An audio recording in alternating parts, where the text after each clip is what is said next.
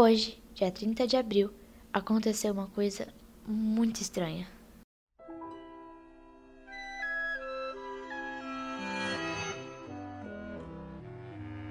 Nós estávamos explorando o planeta quando vimos um grito. Todos queriam deixar para lá, mas eu e o Victor fomos tentar ajudar. Era um adulto, preso nos escombros de um foguete, ou seja, um sobrevivente. Perguntamos para ele seu nome e, mais uma surpresa, soubemos que ele falava português. Meu nome é Leonor. Levamos ele para nosso acampamento, mas eu estava com uma pulga atrás da orelha.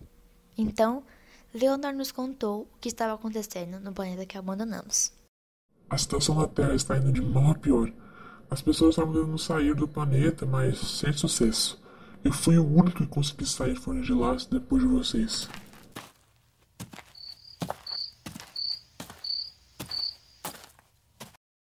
Estou indo até a sede do acampamento.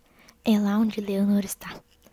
Como chegou aqui depois de uma longa viagem, está dormindo desde então. Bom, vou dar uma olhada nas suas coisas. Foram poucas, mas suficiente para que eu saiba suas intenções por aqui.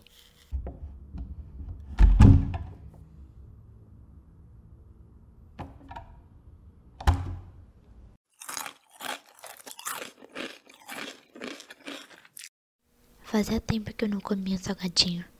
Nem lembrava mais o gosto. Hum, que gostoso.